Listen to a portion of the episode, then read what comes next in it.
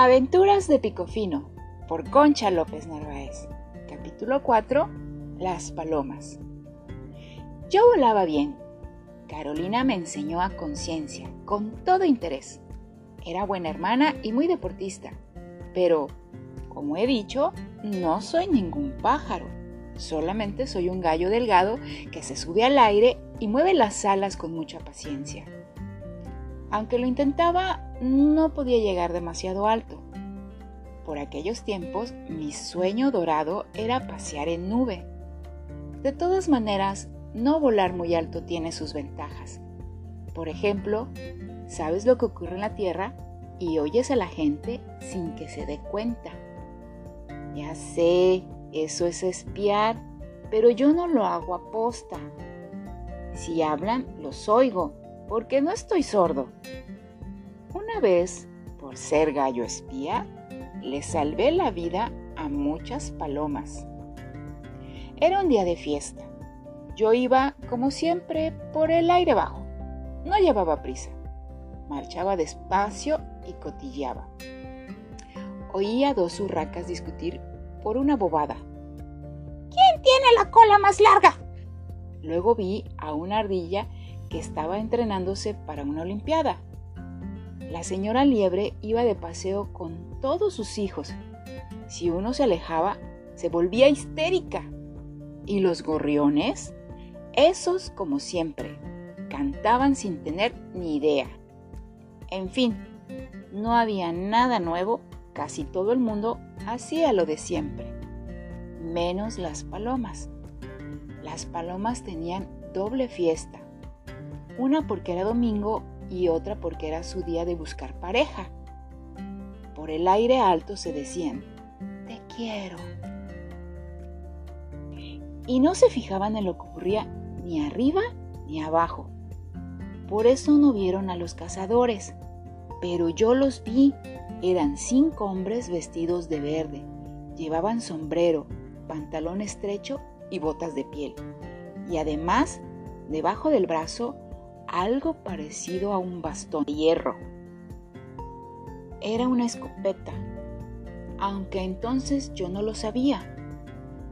Los hombres miraban al aire y estaban contentos. De pronto uno preguntó, ¿Cuándo disparamos? Otro respondió, Espérate un poco, que se acerquen más. Con muy pocos tiros mataremos a muchas palomas.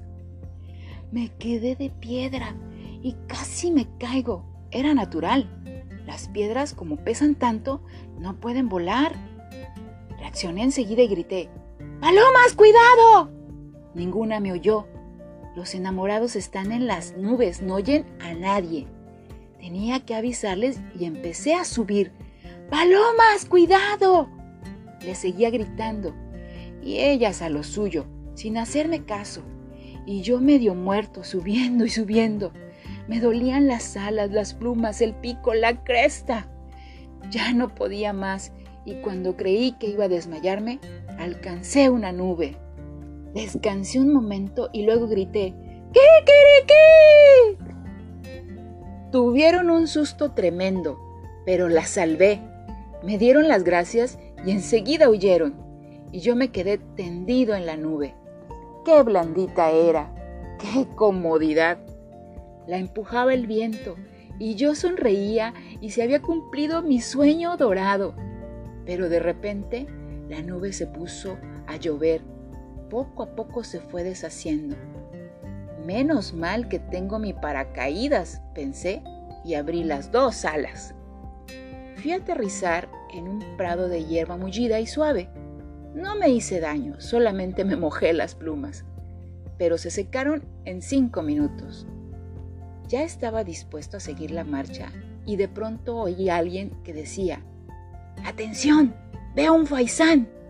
¡Estupendo! Cazar faisanes es mucho mejor que cazar palomas, añadió alguien más. Pensé, pobre faisán, tengo que avisarle, pero lo busqué y no lo encontré. Y de pronto, ¡pim, pam, pum! ¡Qué susto me di! Los tiros sonaron dentro de mi oreja. Escapé de puro milagro. estos cazadores tienen mala puntería o ese faisán está más cerca de lo que pensaba, me dije a mí mismo con voz temblorosa. Y otra vez, ¡pim, pam, pum! Los tiros a un dedo de mí. ¡Sálvese quien pueda! grité y me subí a un árbol. Mirad, se ha subido a un árbol, dijo un cazador. Lo entendí de pronto. ¡Caramba! Me habían confundido con un faisán. Para un gallo feo era un gran honor, pero prefería ser un pollo vivo que un faisán muerto. Por eso me metí en un hueco que había en el tronco y allí me quedé hasta que se fueron. Capítulo 5. Concurso de canto. En el bosque había concurso de canto. La música siempre me ha gustado. Por ese motivo me acerqué a escuchar. Dos cuervos, dos grajos y cuatro cornejas hacían de jurado. Estaban vestidos de negro. Era gente seria. Fueron a posarse en un abedul. En chopos y álamos se colocó el público. ¡Atención! Comienza curso, gritó una bubilla con traje de fiesta. Era la presentadora. Decían los pájaros unos a otros y el bosque se quedó en silencio. Entonces la bubilla dijo, Señores pájaros y pájaras, nuestro primer concursante es el ruiseñor. Tiene tantos premios que será larguísimo si los nombramos. Por tanto, les dejo con él. Disfruten oyéndolo. Aquel concursante saludó al jurado y no miró al público. Sería por no distraerse. Quizá me equivoqué, pero le encontré un poco orgulloso. Su aspecto no me gustó mucho. Sin embargo, empezó a cantar y me conquistó. ¡Qué voz! y qué oído. Su pico parecía una flauta hecha de cristal. Su canción sonaba lo mismo que la brisa fresca un día de verano, o igual que un arroyo que corre por un prado verde.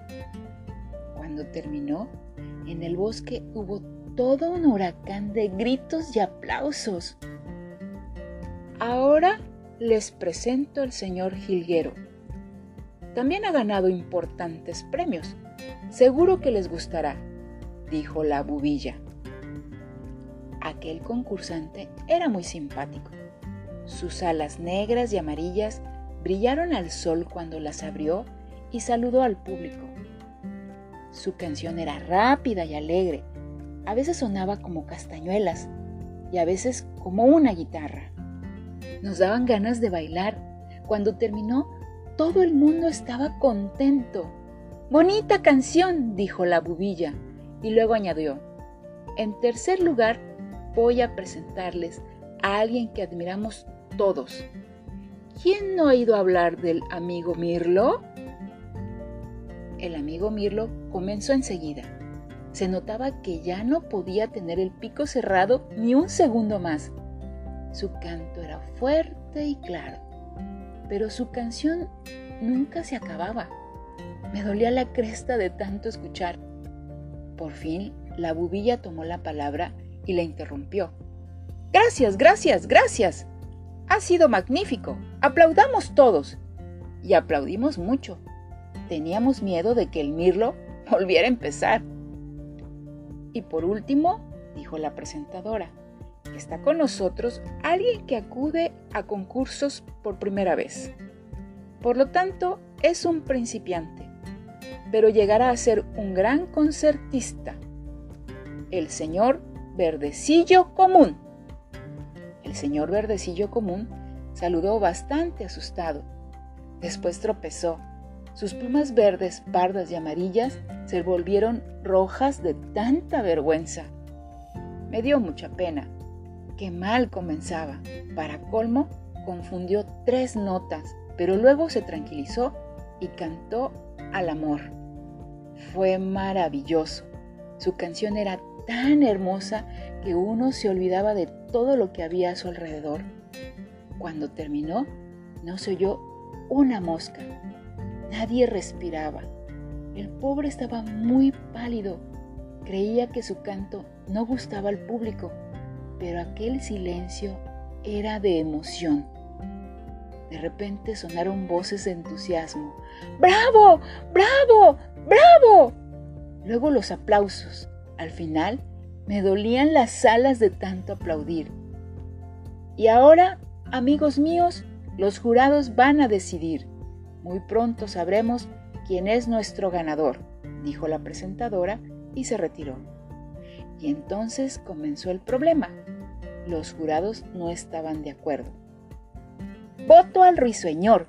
Tiene muchos premios, eso nos demuestra que él es el mejor.